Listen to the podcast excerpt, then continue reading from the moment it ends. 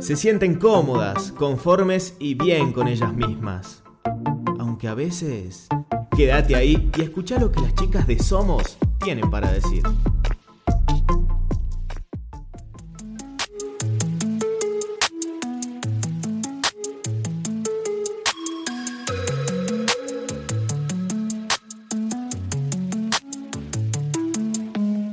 Bienvenidos a Somos, el primer espacio educasal donde hablaremos sobre la actualidad y dialogaremos nuestro lugar en el mundo. Mi nombre es Beatriz Guzmán y junto a Ornella de Luca vamos a acompañarlos en estas reflexiones del día a día. Somos como vos. Recuerden que pueden contactarnos mediante Instagram y Twitter en arroba somos para que podamos estar un poquito más cerca tuyo. Hola a todos, en el programa de hoy vamos a estar hablando de un tema muy particular que básicamente alegra la vida de aquellas personas que por ahí les toca transitar momentos difíciles. Por eso vamos a estar con la licenciada Mirta Elías. Ella es psicopedagoga y formadora de payamédicos aquí en la provincia de Salta y nos va a estar hablando sobre esta técnica terapéutica con el hashtag Somos Humanitarios.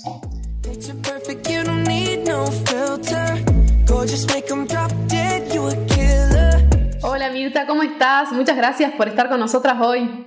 Bueno, antes que nada, muy buenas tardes y muchísimas gracias por la invitación. Mis cariños desde ya a toda la audiencia que nos acompañan. No, muchas gracias a vos. Quería que me contés un poco acerca de cómo te iniciaste en la paya teatralidad y también de qué se trata esto. Yo siempre menciono que no únicamente es eh, la actividad destinada a los pacientes hospitalizados, a veces circula esta, este imaginario de que únicamente la actividad está llevada a cabo para pacientes que son niños y además con tratamientos oncológicos, ¿no? Lo cierto es que está destinada para todas las edades y con todas las patologías, salvo las psiquiátricas, ¿no?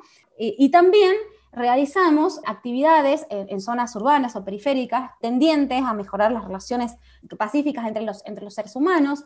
Participamos activamente en campañas de salud también, ¿no? O sea que la actividad de un payamédico no se circunscribe únicamente al, eh, al área o al ámbito hospitalario. Lo que sí tenemos en cuenta y fundamentalmente en nuestra formación es la adaptación de la técnica del payaso teatral, también llamada clown, a los espacios hospitalarios desde esta particularidad bioinfectológica y biomédica, ¿no? Con la idea siempre, por supuesto, de cuidar al paciente y también de cuidarme a mí mismo como payamédico. Encantó lo que contaste, es claramente una mezcla esto de intentar, por un lado, acompañar al paciente y hacerlo también desde la alegría que puede llevar un payamédico eh, y contribuir así también con la recuperación del mismo paciente. ¿Qué es lo que hace un payamédico en su rol de payamédico? Por ejemplo, va con un paciente y ¿en qué se desenvuelve? ¿Cuáles son las actividades más frecuentes que desarrolla? Uno puede tener toda una, muy buena intención y buena voluntad. De hecho, siempre llevo en mi corazón a todas las personas que, ejercen algún voluntariado, a todas las organizaciones, porque también es ceder su tiempo en amor y servicio hacia el otro, ¿no? Bueno, acá se expresa la solidaridad, que es, bueno, la expresión social del amor, de hecho, ¿no?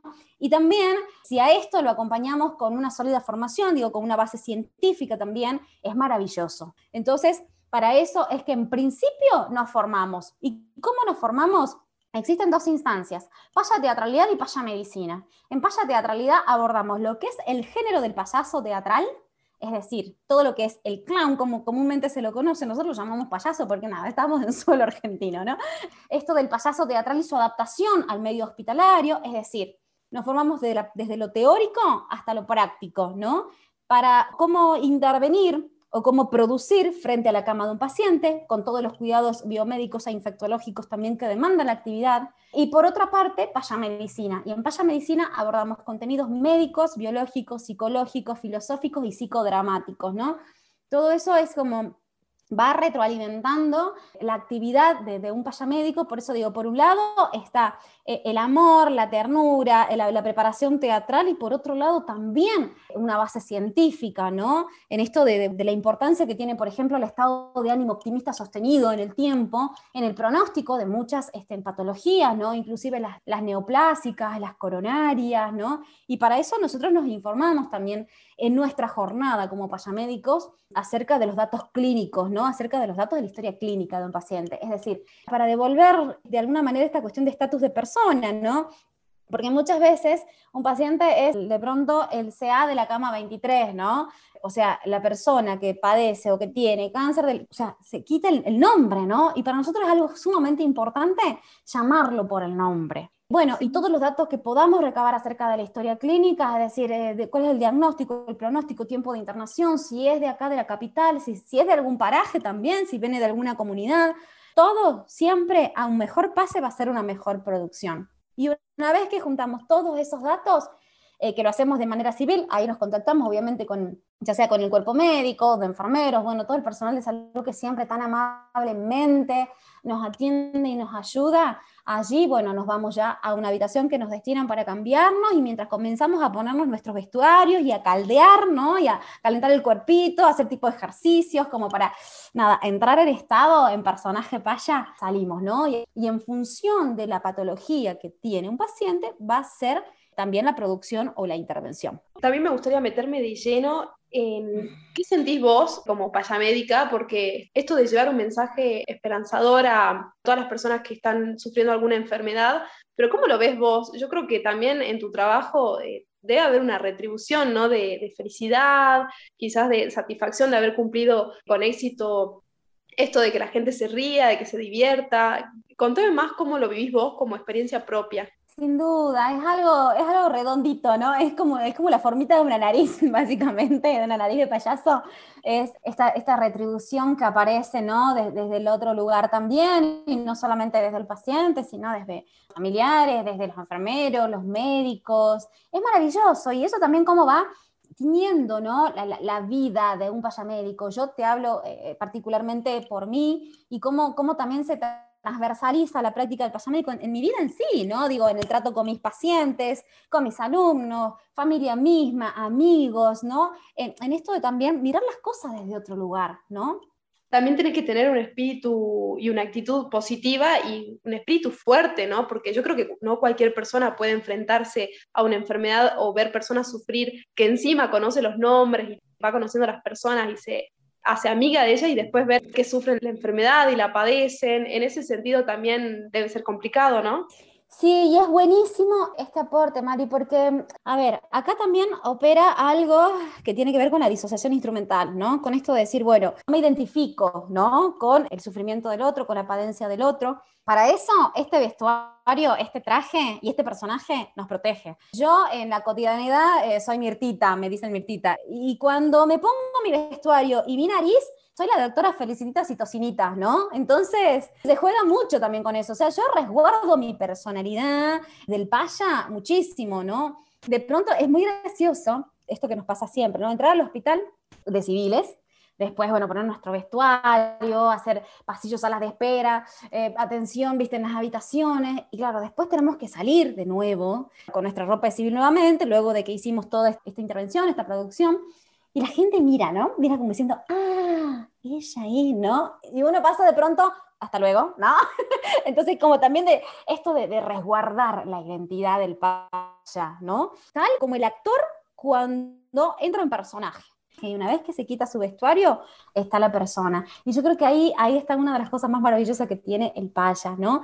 Y en función de lo que uno tiene también para dar, y en función de lo que uno también tiene trabajado, elaborado, en función de las pérdidas específicamente hablando, ¿no? Va a poder producir con otro. Hay como múltiples espacios eh, donde uno puede desempeñarse como payamédico sin que necesariamente entre al hospital.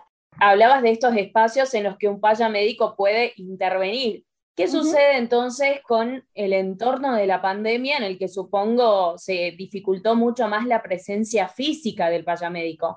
Sí, sin duda, sin duda. No estamos asistiendo actualmente a ninguno de los, de, los dispositivos de las áreas asistenciales, no estamos haciendo hospital, escuela, ni nada por una cuestión de cuidar al otro, de cuidarme también a mí. Así que ya sea desde las formaciones hasta las intervenciones se están dando de manera virtual.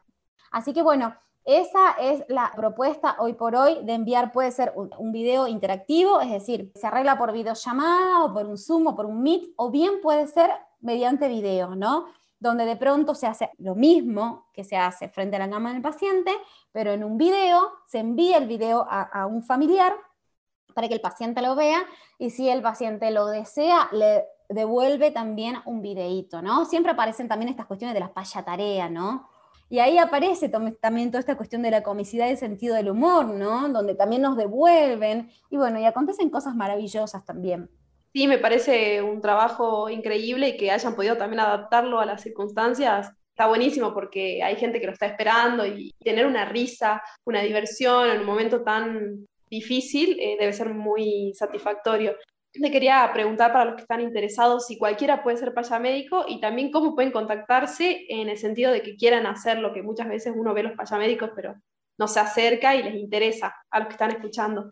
Sí, sí, este, cualquiera puede ser payamédico, por supuesto. ¿Y a dónde se pueden dirigir? Bueno, a nuestras redes sociales, tanto Facebook como Instagram, payamédicos en Salta, o bien al número de teléfono 387 465 4685. Buenísimo. Ya entonces la gente se va a estar contactando seguramente y lo vamos a poner también en las redes sociales y nuestro programa también se lo puede escuchar después por Spotify, así que es un lujazo para nosotros haberte tenido acá en el programa. Ay, muchísimas gracias a ustedes, bueno, gracias por el espacio. Y bueno, en algún momento seguramente nos encontraremos este, en Paya teatralizando y, riendo juntas cuando pase todo esto también, ¿no? Que tanto se extraña lo físico también, ¿no? Y bueno, yo extraño muchísimo ir, ir al hospital o el salir a la calle, ¿no? Desde, desde el Paya, así que bueno, será pronto seguramente.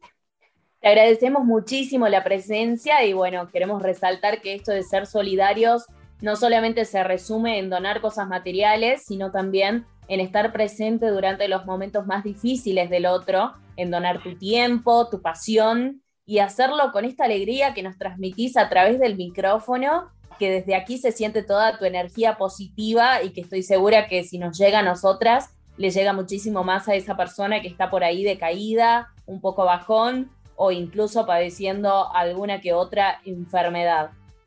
¿Algo que quieras dejar, algún mensaje para finalizar? Es época de aprendizaje, ¿no? Creo que la, pandemia viene a instalar también algo que tiene que ver con esto del orden de la empatía, ¿no? Del amor hacia uno, del amor hacia el otro. Bueno, y tratar de no desesperar, sino simplemente de tomarlo como, una, como un aprendizaje y dedicarnos a amar mucho, amar y agradecer, ¿no? Agradecer la vida por estar, agradecer a la gente que está a nuestro alrededor y que se nos haga más el hábito de, expresar el amor hacia el otro, el amor hacia uno y también la gratitud, ¿no? Sí, tal cual. Y bueno, nosotros también te agradecemos por tu trabajo, por servir a la sociedad, por estar presentes en los lugares donde cada uno te necesita, porque te aseguro que esos pacientes te esperan con ansias. Así que nada, gracias por compartir este mensaje con nosotras y nos despedimos por hoy, pero queremos seguir reflexionando con vos y compartir las cosas lindas que nos brinda el mundo. Y no te olvides que también puedes escucharnos por la plataforma Educasal en Classic Hits y en Spotify. Nos escuchamos en el próximo Zoom.